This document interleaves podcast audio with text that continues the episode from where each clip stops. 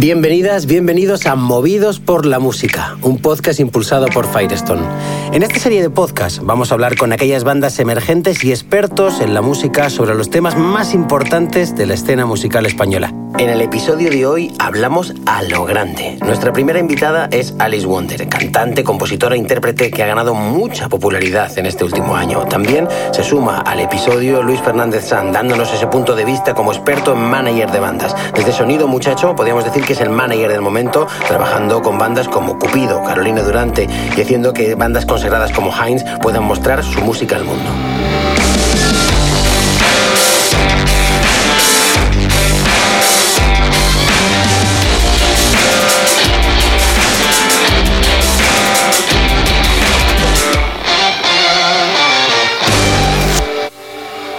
Mi nombre es Ángel Carbona y la primera invitada de este episodio es Alice Wonder.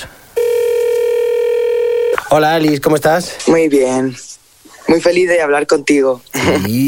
Sí, sí, sí, sí, sí. A mí me hace mucha ilusión ir viendo cómo, cómo van pasando tantísimas cosas. En este caso, cómo, cómo tu vida eh, va creciendo casi canción a, canción. Hoy eh, la temática es a lo grande, pero para, para eso es importante saber primero eh, quién es Alice Wonder, ¿no? y en este caso, em, vale, yo no te quiero hacer como dónde termina Alicia y dónde arranca Alice y ese, tipo de historias, pero si sí, me gustaría saber cuándo la música empezó a abarcar el 100% de tu tiempo, cuándo sentías que, que tú tenías que hacer esto.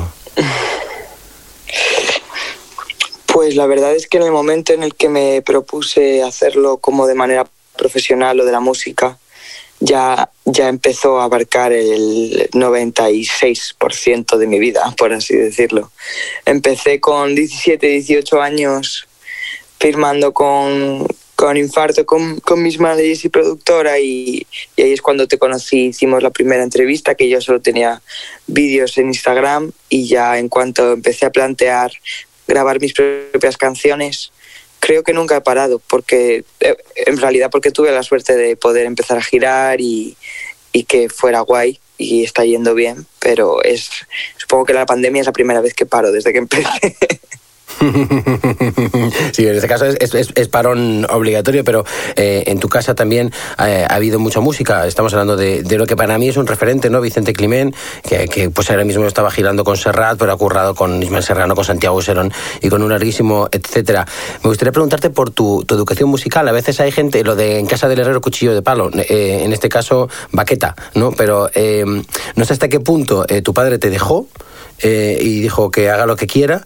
Eh, no sé hasta qué punto él te intentó llevar a su terreno, a su redil, incluso el de la batería, o, y tú fuiste la niña rebelde, o, si a lo mejor simplemente el escenario de lo que había en tu casa te llevó a, que tuvieras un condicionamiento natural que es en el que vives ahora.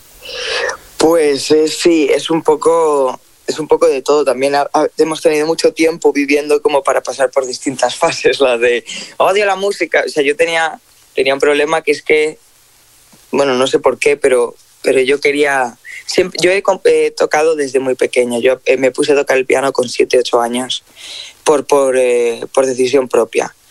Em, en cuestión a estudiar, lo que pasó es que mi hermana mayor la metieron en el conservatorio y le, y le generó un trauma al conservatorio. Estuvo sin tocar una tecla del piano tres años porque, porque le habían bueno, pues hecho sentir que, es, que, que son matemáticas, el piano, la música, que lo son, pero pueden ser matemáticas bastante creativas y ella no se sintió así, entonces a mí no me quisieron llevar a clases de nada. Entonces yo creo que ahí empieza la primera liberación para mí, que es la de pues tener un piano de verdad, ¿no? tener una guitarra, tener un tal y poder jugar y, divertirme. Yo la música lo veía como un juego completamente. Yo tenía como una especie de, de recelo a, a, la, a lo de ser músico.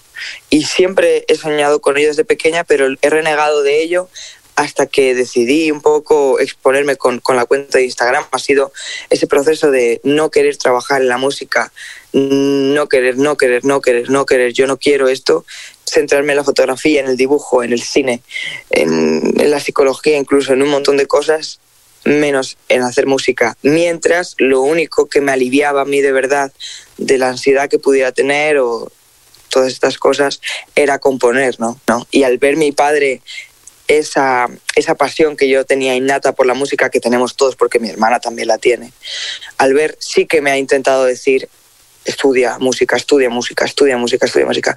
Y siempre que he intentado estudiar, no me ha salido bien, he de decir.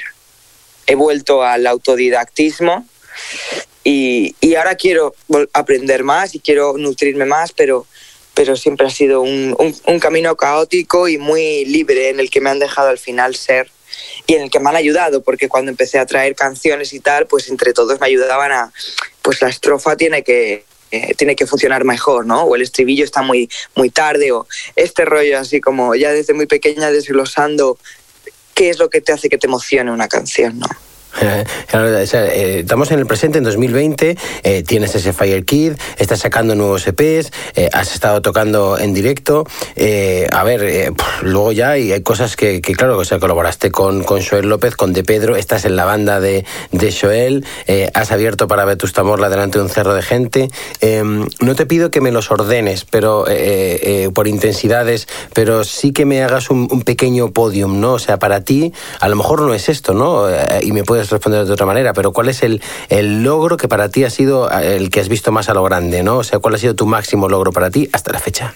Pues eh, quizás el logro no tiene que ser necesariamente el, el, logro objetivo. O sea, quizás el logro objetivo, pues, pues podría ser hace dos años, ¿no? Que yo tenía 20, 19, eh, pues es abrir los conciertos de Vetusta Morla para mínimo 6.000 personas, máximo 12.000 habiendo tenido ocho ensayos con la banda con la que estaba tocando mi primer álbum y, y, bueno, y todo lo que supone.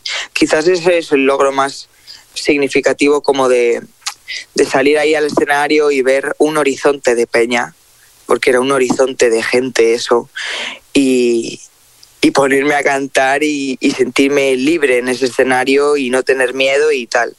Quizás eso es como lo más, lo más así que, que he podido hacer pero creo que el logro personal ha sido a raíz, ha sido quizás llenar la Joyeslava en Madrid, ¿no? Es, esas mil personas que estaban ahí para ver un concierto de Alice Wonder al final, quizás eso fue lo más emocionante, pero a partir de ahí el proceso, el camino a, a seguir llenando salas cada vez más grande, yo creo que eso ha sido lo más loco ir, ir, llegar, ir llenando ciudades y sentir todo el amor y todo como la, el aprecio que me tiene la gente fuera de mi propia ciudad y sentir que realmente puedo con ellos, ¿sabes? Eso es el mayor logro para mí. Estamos hoy trabajando con un, con un código que es a lo grande, pero grande es muy relativo. No sé qué significa esto para ti, qué significa, qué, qué, a qué suena para ti el a lo grande.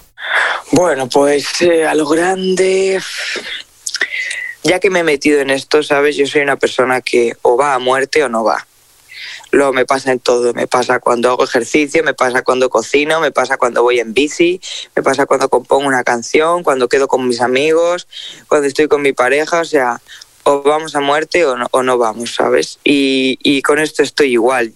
Creo que he empezado y por mucho que, que a veces me cueste el, el proceso mental de, de estar trabajando tan por y para la música y vivir tan por y para la música. Creo que, que me gustaría que mi grande fuera simplemente una cuestión de que, de que mi música pudiera llegar a cuantas más personas posibles. Una cosa como que no se quedara solo en un lugar, ¿sabes?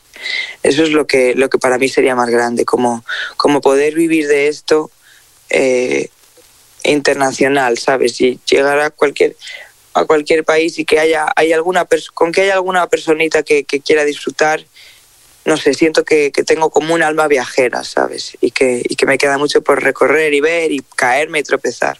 Pero creo que el grande es eso compaginado claramente con la grandeza de, de saber que la sencillez al vivir es lo más bonito sabes que realmente con poco se puede ser muy feliz. Entonces creo que lo ideal para mí sería una balanza en la que en la que estoy a gusto llenando sitios y, disfrutando de mi música con otra gente y de otra música y a la vez estoy estando tranquila, a, apreciando lo, lo, que tengo y, y intentando vivir con, con, poco grandemente, ¿sabes? Claro, claro. Me gustaría saber ¿cómo trabajas tú con una palabra a la que yo eh, cada vez le tengo más cariño, que es ambición? Desde que he entendido que, la ambición no tiene por qué ser eh, competitiva, ¿sabes? O sea, que incluso la, palabra competitividad la pondría a poner a, examen ahora, pero eh, ¿cuál es la, ambición de tu vida como artista? Ya sé que, me acabas de decir que, mientras haya una personilla por ahí, poder salir fuera, pero ¿cómo manejas las expectativas y las intenciones? Pues la palabra ambición es, hombre, es delicada, pero creo que la ambición, una persona sin ambición, es una persona que va probablemente a quedarse en un lugar parecido toda la vida. Y hay mucha gente que no tiene ambición. Yo tengo ambición, mucha, y es bueno saber que, que, pues que a veces no puedes tener lo que quieres y, ser humilde en ese sentido, ¿sabes? Pero la ambición para mí es lo que ha movido mundos, ¿sabes? O sea, Colón llegó a las Américas porque tenía ambición, no sé cómo decirlo. La ambición es lo que es el fuego, es un poco lo que yo decía, el Fire Kid con el que con el que abro mi, mi primer álbum, ¿no? Que es ese fuego que te hace querer explorar, querer crecer, querer, querer vibrar, ¿no? Y, mm, y bueno, sí que es cierto que yo misma me meto en unos fregados un poco de ambición y expectativas un poco duros, ¿sabes? Hay que tener cuidado con, con, con lo que se quiere, cuando se quiere. Para mí una gran palabra, aparte de ambición que va ligada, es paciencia y humildad, ¿sabes? Y, cómo que las, que las expectativas y la ambición y las metas a las que quieres llegar no te hagan, no te hagan loco cuando, cuando estás en ellas y que no puedas disfrutar del camino, ¿sabes? O sea, siendo una persona ambiciosa, estoy todo el rato, todo el día como luchando conmigo misma para recordarme disfrutar de que, del camino, porque realmente cuando llegas ahí ya has llegado y ya no hay nada que hacer, ¿sabes? Es como todo el proceso, todo lo que aprendes, todo lo que conoces, la gente a la que conoces, lo que te llevas contigo de camino a esa meta, ¿no? Claro, no, pero, pero eh, eh, lo primero es eso, ¿no? Darte cuenta de que la ambición eh, no es algo patógeno, ¿no? Sino que, que te puede ayudar a, que tu camino sea diferente, ni más ni, ni, menos. has hablado de, compañeras de, y compañeros de, viaje, en este caso de la oficina con la que llevas trabajando toda tu carrera artística, que es, es infarto. Hay, hay, muchas bandas emergentes que se estresan con tengo que tener un sello, tengo que tener un manager, tengo que tener alguien de prensa. ¿Cuán importante es esto? ¿no? ¿Es algo que se debe pensar desde el principio, que va llegando con el tiempo? ¿Cómo funciona esto? Pues em, yo creo que hay mucha gente, muchas personas, muchos jóvenes eh, muy angustiados por la idea de que si no hay un sello, una firma, un dinero, un productor, no pueden llegar, ¿sabes? Y la prisa por, por cazar este contrato por, por ser especial para alguien eh, puede drive you mad, ¿sabes? Te puede volver loco, eh, te puede dejar sin energía, te puede dejar inseguro, eh, te puede dejar muy perdido. Yo, la gente que conozco, le intento transmitir un poco la energía de que, de que todavía hay tiempo, de que lo más importante es que tu proyecto sea sólido, que confíes, que confíes en, en ti y en tu proyecto y que la gente que venga contigo sea, tenga claridad. O sea, yo no, no aguanto las multinacionales cuando conozco a la gente y veo, les veo el plumero, o sea, no aguanto. Y acabaré firmando con una multinacional un contrato guay y no sé qué, puede ser, pero de la manera en la que yo quiera, ¿sabes? No de la manera en la que ellos me dejen existir, en un cuadrado en el que te dejen respirar y te hagan sentir importante hasta que ya no lo seas. O sea, Creo que claramente se puede sobrevivir sin un sello, eh, sin un gran sello, pero creo que lo que eh, cuando, cuando hay energía, cuando hay magia, cuando hay música, eso es así, eso está. Y la gente no tiene que preocuparse por, por discográficas o por no, tiene que dejarse llevar y fluir, ¿sabes? Es lo más importante. Ese es, ese es un elemento, pero clave, vamos. O sea, tantas veces hemos hablado con, con tantas bandas que al final tienen tanta prisa y no disfrutan del viaje. Eh, tu condición, eh, en la cual, por cierto, estás eh, siguiendo, en cierto modo, los, los pasos de, de, tu padre, de tocar con una banda, ¿no? Ahora mismo estás tocando con Joel. pero ¿qué, ¿qué, has aprendido de desde distintos planos eh, a ver la música desde ser músico de o desde ser el artista, ¿no? O sea, que imagino que también lo habrás visto con tu padre, ¿no? O sea, tu padre ha, sobrevivido y ha desarrollado una carrera que para mí es fantástica y, yo le veo los créditos y, lo escucho y digo, ese es Vicente Clement, ¿no? Eh, pero a la vez, la gente a quien va a ver es, es a Serrat, ¿no? No, no, no, no viene a ver a, tu papá. Y en tu caso pasa, entrecomilladamente, lo mismo, aunque Joel es verdad que es muy generoso y siempre eh, a Ede y a ti no os, cede un espacio, cantáis juntos eh, y suceden muchas cosas, pero eh, imagino que, son dos dinámicas muy distintas. Sí, sí, y me encanta. O sea, realmente, de hecho es una cosa que si pudiera se lo recomendaría a cualquier solista, tocar en la banda de otro. A mí tocar con Joel, nada más empezar, sacar mi disco y meterme en su gira, te da una hostia de realidad muy guay y muy necesaria para tu propia gira. O sea, estás viendo lo que cuesta llegar a un sitio, lo que, lo que cuesta llenar una sala, lo, agradecido que, que estás cuando un, un, bolo sale bien, las consecuencias que hay si un bolo no sale bien, el estar conectado con otra gente, el tener respeto por el trabajo de los demás, incluidos los técnicos, claramente el road manager. Y, y a mí me encanta no no ser protagonista siempre de, de, mi propia historia, ¿sabes? A mí me encanta poder llegar ahí y tocar los teclados y hacer un par de coros y ver cómo la gente está flipando con Joel, ¿sabes? Y ver a Joel desde atrás lucirse y hacerse un solo y mirarnos y sonreír, me parece súper, súper lindo. Y para mi gira pues me ha servido mucho porque porque algo, bueno, algo como, como seguir un horario con tu banda, como, como los ensayos, como, como comunicarle yo las cosas a mis músicos, ¿no? Em, eh, mis músicos, pues uno de ellos ha girado bastante, el otro no tanto, pero, pero tiene muchísimo talento. Y, y me hace no sentirme perdida, me hace no sentirme sola, ¿no? Em, el poder luego ir a otro sitio y olvidarme de mí, de mí por completo y olvidarme de mi música y hacer algo tan diferente como puede ser lo de Joel, aunque tiene muchas cosas en común, em, es una cosa que a mí yo creo que me ha hecho crecer mucho como persona, ¿sabes? Yo creo que ahora lo noto bastante y está relajada, voy a los sitios, voy a festivales, hay situaciones y creo que me sé desenvolver, ¿sabes? No me pillan de imprevisto. Me estabas comentando, Alice, que, decides eh, eh, realizar tu propio camino, que tienes compañeras y compañeros de viaje, como la gente de, Infarto, que hay un momento eh, en el que tú sabes que lo importante es que tú puedas tomar tus propias decisiones, más allá de, hacer multi o no, de, ir a tal concierto o no.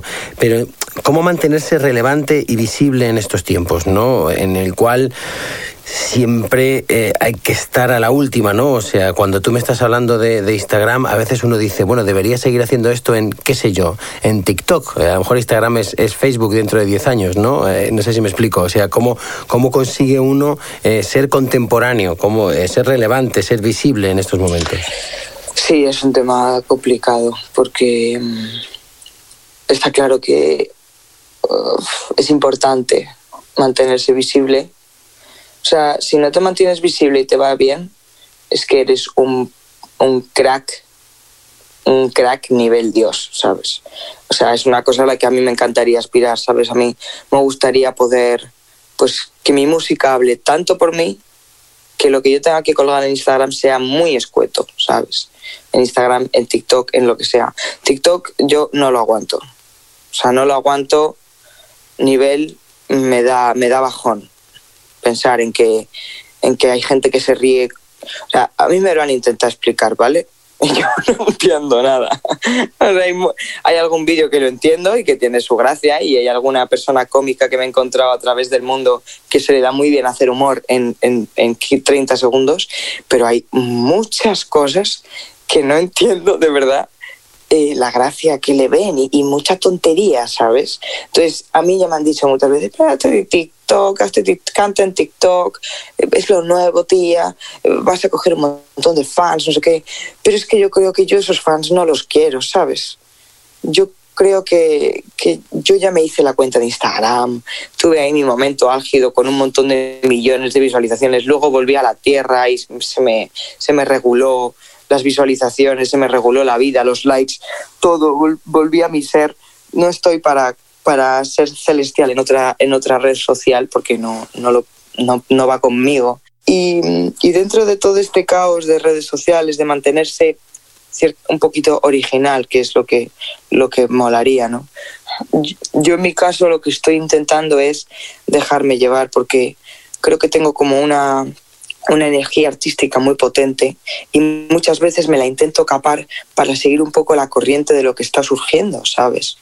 Muchas veces soy yo misma la que me estoy intentando como no, no te salgas tanto, métete un poquito más en el camino para ser un poco más como los demás. Y, y, no me sale bien. Así que creo que estoy en un proceso todo el rato de intentar descubrir qué tengo yo o dejarme llevar para que para que lo que me sale solo hable por mí en ese sentido y eso sea lo que te haga volver a mí, que, que no soy como, como la corriente que estás siguiendo, ¿sabes? Que haya algo que diferencie un poco. Eso es lo que yo creo que a mí me gustaría que pasara y creo que es lo que si pasara me mantendría viva artísticamente hablando, ¿sabes? Em, que todo que todo vaya que todo vaya tan bien como, como va a ir porque eh, eh, lo que he aprendido de hablar contigo es que sabes muy bien que eres la dueña de, tu destino. Entonces eh, eso significará que, que no que no necesitarás saber que que, es, eh, que son otros los que te guían, sino que será tu, tu intuición y tu curiosidad la que, la que te lleve por un buen camino. Alice, no te vayas, por favor, porque más adelante queremos escuchar esa actuación en directo, pero antes queremos que Luis Sonido, muchacho, nos dé las claves para ser un buen manager.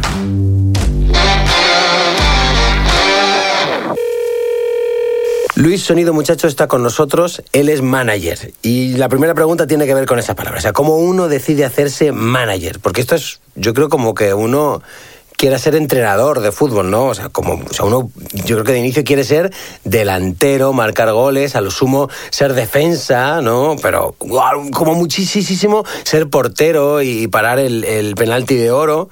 Pero manager, Luis. Bueno, yo en realidad soy, o sea, soy bajista, entonces un bajista ya directamente no, ya no juega en esas categorías, ¿no? Es cierto que, muchas veces eh, siempre me lo han dicho, ¿no? Digo, joder, yo nunca he compuesto canción ni es una cosa que, me interese, ¿no? Entonces tampoco he tenido esa necesidad de, musical de, de expresarme, ¿no? Y lo de ser manager un poco, yo creo que han venido dadas. Es decir, que no es una cosa que a mí lo que me gusta siempre me ha gustado mucho sacar discos, o sea, el concepto de sacar un disco, que es el concepto de, de, escuchar las canciones, de criticar las canciones, de la producción, el trabajo un poco de, de una R, ¿no? Y un poco lo de manager ha venido pues por por esa falta de esa figura con los grupos que, comienzan, ¿no? O sea, tú firmas a un artista, de hecho una R, yo siempre lo digo, ¿no? Que una R es lo más cercano a un manager que hay, porque es en el momento en que conoces al artista es desde el principio, cuando sabes directamente lo, cómo es a nivel personal y, y cuáles son sus inquietudes artísticas, ¿no? Y esa figura tan completa solo la tiene una R, que es a la vez entonces creo que hace un salto natural. Y esto, esto implica una cantidad de tiempo organizativo súper potente, ¿no? Imagino que tú ya eres pseudo-manager en Juventud Juché, pero claro, o sea, hay que sumar el tiempo que estarías cobrando, hablando con el del local, cerrando bolos. ¿En qué momento uno dice, lo hago yo? Y en qué momento uno se profesionaliza, ¿no? O sea, en qué momento uno dice, no, es que mi trabajo es ser manager. Claro, hombre, yo creo que se profesionaliza cuando el agua te llega al cuello, ¿no? O sea, yo creo que la labor de un manager es una labor muy de conceptual, es decir, y, psicológica, ¿no? De entender primero qué es un proyecto y a dónde quieres llegar con ese proyecto. O sea, hay artistas que tienen unas inquietudes tremendas y otros que no, y, tú tienes que acompañar esas inquietudes, o sea, tienes que estar siempre a la altura. Hmm. Y para, para darte cuenta de eso, es eso, muy natural, ¿no? O sea, llega un punto de, tú, ¿por qué trabajas? O me pasa con Sense en ¿no? Ahora mismo, por ejemplo, que él tiene una unas inquietudes tremendas y una mira de altura altísima y dices, hostias, pues tengo que estar a la altura de estar a su lado. Y cuando estás ya hasta el cuello es cuando te das cuenta de que necesitas profesionalizarlo, ¿no? Y a mí me ha pasado, yo he llegado un momento en el que no podía, quiero decir, el año pasado tenía llamadas de teléfono cada 30 segundos. Entonces llega un punto en el que dices, hostias, esto tiene que dar un salto porque si no, no puedo soportarlo, ni voy a dar el, el, soporte a las bandas que ya necesitan, ni voy a dar el soporte profesional que esto debería estar dando y es una oportunidad que, que es una pena perder. Y más ahora mismo, por ejemplo, que es un, que es un momento en el que todo el mundo tiene una eh, sensación extraña, eh, creo que es el momento que más manager hay que ser, ¿no? Porque es cuando te llama todo el mundo y todos los artistas te preguntan qué está pasando y cómo va a ser y qué, bueno, y calentar un poco a que esto se va a pasar en algún momento. Luis, el, deseo de este episodio es conocer cómo se hace música a lo grande y creo que es una palabra que, no le pesa para nada a Carolina Durante. Me gustaría que me puedas comentar un poco cómo fue ese proceso, ¿no? O sea, cómo, cómo ha tenido ese imán tan rápido Carolina Durante para tener ese resultado cualitativo, pero un resultado que obedece también a, otra coordenada, a la coordenada cuantitativa, que es súper difícil. Pues yo la sensación que tengo es que Carolina Durante ha, capitalizado a una generación joven que no tiene ningún prejuicio. Es decir, ¿por qué Carolina Durante ha crecido tan rápido y nos hemos enfrentado al Wizzing? Que seguramente lo cambiemos de fecha, eh, nos lo llevemos a un año más, más allá, ¿no? Eh, pero cómo de repente un grupo que tiene dos años se convierte en eso. Yo creo simplemente que es, bueno, hay mucha suerte, como en mm. toda la vida, o sea, hay un, hay un plus de suerte y no han tenido miedo. Yo es el principal cambio que noto entre los artistas que estamos llevando ahora a otra generación. Es que no hay ningún tipo de miedo, ningún tipo de prejuicio hacia hacer cosas que antes no se, no se podían hacer o se consideraban un poco, bueno, poco fuera de tono. Y creo que Carolina sí que es ese grupo que ha, que ha roto un poco el prejuicio. ¿Y, cuánto cuesta que de repente una banda empiece a entrar en festivales? O sea, son plays en YouTube, en Spotify. Eh, ¿Cómo se hace realmente para posicionar una banda? Pues la primera vez fue, fue de confianza. O sea, yo sí que tenía una relación, un camino ya abierto con, los promotores, eh, en algunos casos hasta de amistad, y era como, oye, de verdad, creo que el trabajo de un manager es muy importante, el trabajo de presentación de los proyectos, ¿no? O sea, desde mandar un grupo a, un promotor cuando no es nada, cuando lo acabas de firmar, en plan, escúchate esto que de verdad mola. Eh, pero en plan, escúchatelo no con oído de promotor, sino con oído de, de persona a la que le gusta la música, ¿no? Creo que es muy importante para poder eh, conectar. Y entonces creo que en Carolina fue inmediato. Yo recuerdo mandarlo y, decir, oye, escúchate esto, que mira cómo mola esto. Eh, a Alonso del Astur, ¿no? A gente así, a Gallardo del Tomavistas, en plan, tío, estos tíos. Y, claro, dices, oye, pues los tengo al festival. Y de hecho, el primer verano de Carolina antes se juntaron festivales que iban desde los 300 euros a los 5.000. Entonces, era una situación como decir, hostias, ¿cómo ha crecido esto y quién ha confiado desde el principio, no? Que es un poco la, la, clave de esto.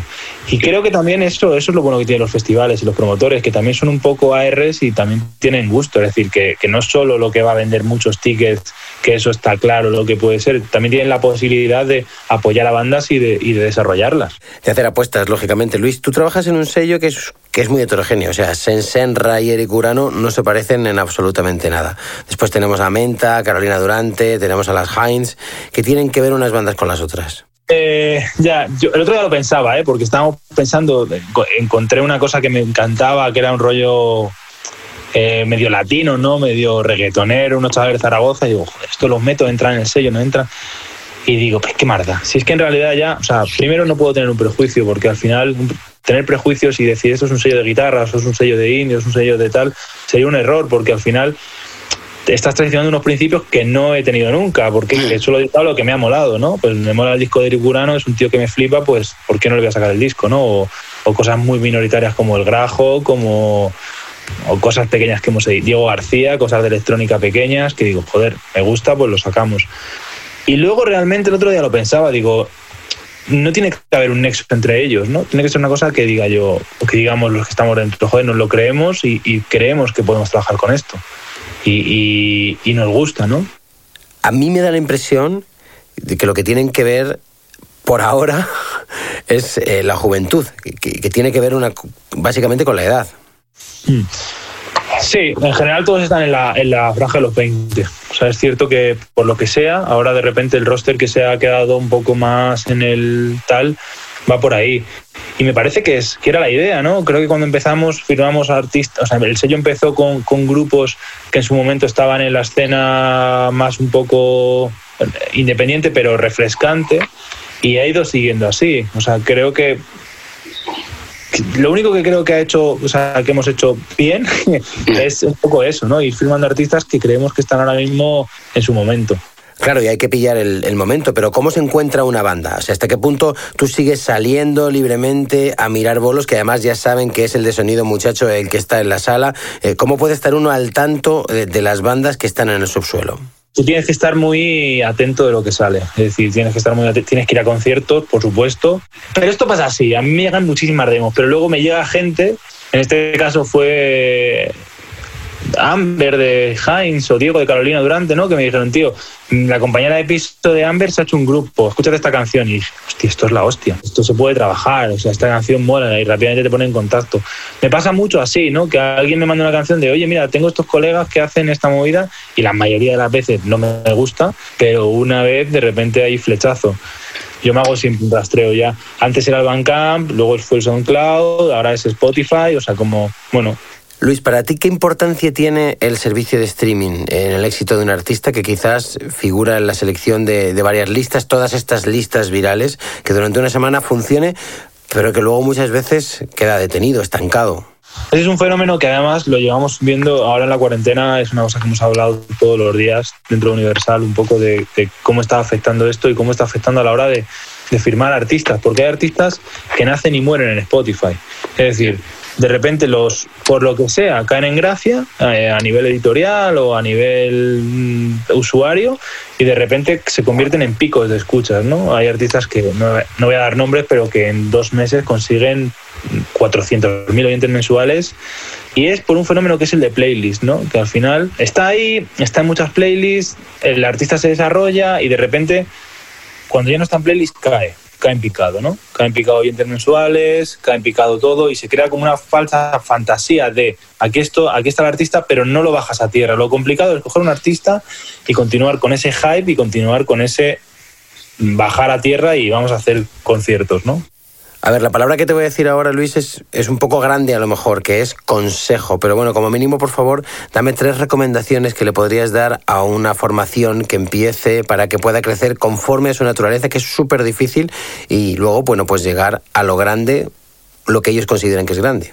Primer consejo, no pensar en llegar a lo grande. Es decir, que tienen que hacer un poco lo que les salga a las narices y lo que ellos crean que es lo que deben hacer. No pueden empezar a pensar en vamos a hacer una, vamos a, queremos tocar en festivales. Creo que la regla número uno es hacer lo que ellos crean y lo que ellos eh, les salga. Eh, número dos, buscar un concepto. Es decir, es hacer lo que tú creas y lo que te apetezca, pero siempre eh, un poco fundamentado. Es decir, que si a ellos lo que les gusta es hacer, yo qué sé, mm, electrónica, pues que todo su concepto tengan un concepto, ¿no? Y que todo gira alrededor de lo que ellos están haciendo, porque al final un poco el, concepto y la imagen, eh, la imagen de las portadas, de las fotos, de tal, todo ligado a la música puede eh, hacer que el, que el mensaje sea mucho más fuerte. Y luego tercero, pues creo que me iría el primero otra vez. que hagan lo que quieran. Es que al final es un poco la, base. Yo no creo que, yo no creo que, nadie tenga que empezar a hacer música eh, por llegar a un objetivo, sino que es lo que hablamos siempre, ¿no? Que si en algún momento llegas a vivir de esto, que sea porque de verdad te, eh, ha merecido la pena el camino, ¿no? O sea, que ha sido un buen, buen viaje y, y, te lo has pasado muy bien y de repente te has dado cuenta de que tu hobby es tu trabajo, que eso es lo más importante de todo. Hemos hablado de, la juventud como un elemento de, ligazón del sello, pero ¿qué pasará cuando pase el tiempo? O sea, ¿qué espera Sonido Muchacho dentro de 15 años? O sea, ¿cómo será esta discográfica en tres lustros? Primero, no sé si me gustaría que siguiera dentro de 15 años. O sea, creo que esto es una cosa que, igual para toda la vida no es y porque no tiene sentido que sea para toda la vida, ¿no? Que luego llegan otras cosas y, y, otras, no sé, siempre digo, digo, pues dentro de unos años digo, me quiero dedicar al tal y, me apetece al acero, ¿sabes? Entonces, como, como no lo sé. Y es cierto que si siguiera, lo que debería estar haciendo es sacando los grupos de, esa generación. O sea, estar con Carolina Durante a muerte, pero creo que la filosofía tendría que ser eh, descubriendo cosas. ¿Desde cuándo funciona Sonido Muchacho? De hace, pues ya seis años, cinco o seis años. Ahí ya lo tienes. Sonido muchacho. Descubriendo cosas desde 2015. El 20 aniversario cerramos. Un abrazo, Luis. Muchísimas gracias. Adiós, Ángel. Gracias. Ya hablamos mucho de música. Ahora es el momento de escucharla. Ella es Alice Wonder.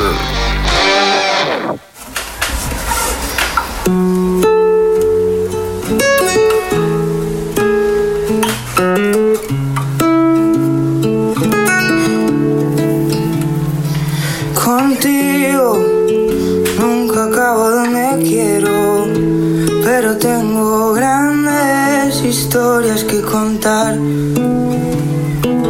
Contigo, tú siempre vas primero y yo te cedo el paso al caminar. Contigo, tú siempre vas primero, empezar de cero para volver atrás. Conmigo tú no llegas al cielo, yo estoy rozando el suelo, intentando despegar. La presión solo para la cerveza, nuestro amor solo cuando te interesa, mientras tanto alguien con la que jugar.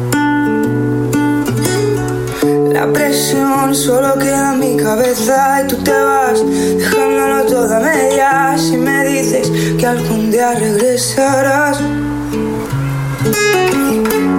Tú me dejaste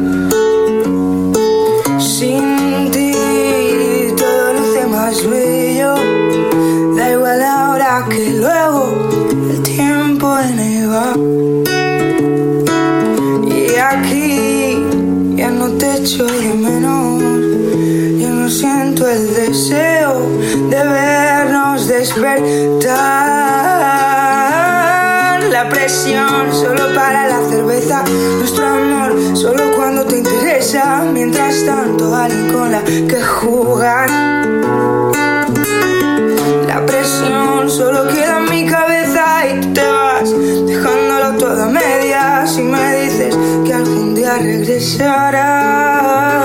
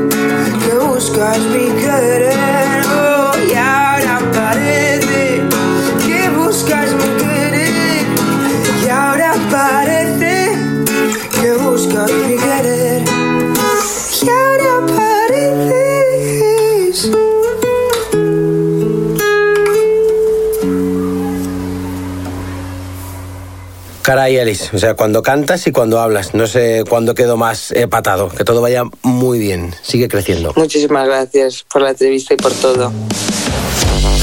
Pues llegamos al final de esta serie de podcast de Movidos por la Música, un podcast impulsado por Firestone.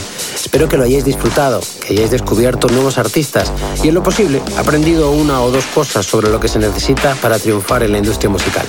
Antes de despedirme, me gustaría agradecerle a todos los artistas que formaron parte de este proyecto, al equipo de producción involucrado y por supuesto a Firestone por la oportunidad de darle a los artistas emergentes un lugar para mostrar su música. Gracias a todas, gracias a todos.